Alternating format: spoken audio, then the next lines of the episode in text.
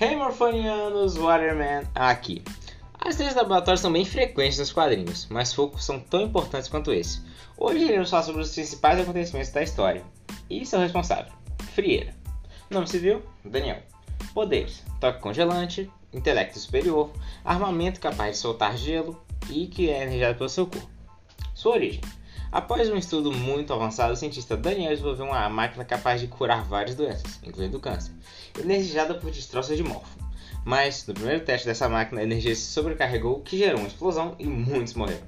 Mas todos que sobreviveram ganharam seus poderes. Mas houve uma reação diferente no cientista. Ele teve um efeito onde seu corpo se tornava muito gelado, e tudo que ele tocasse se congelava. Ele acabou desenvolvendo uma armadura que podia deixar ele tocar em coisas sem congelar. Então, eles, então após descobrir que alguns sobreviventes se tornaram super vilões e ainda uma organização criminosa que fez ele ficar daquele jeito, ele, ele queria impedi-los.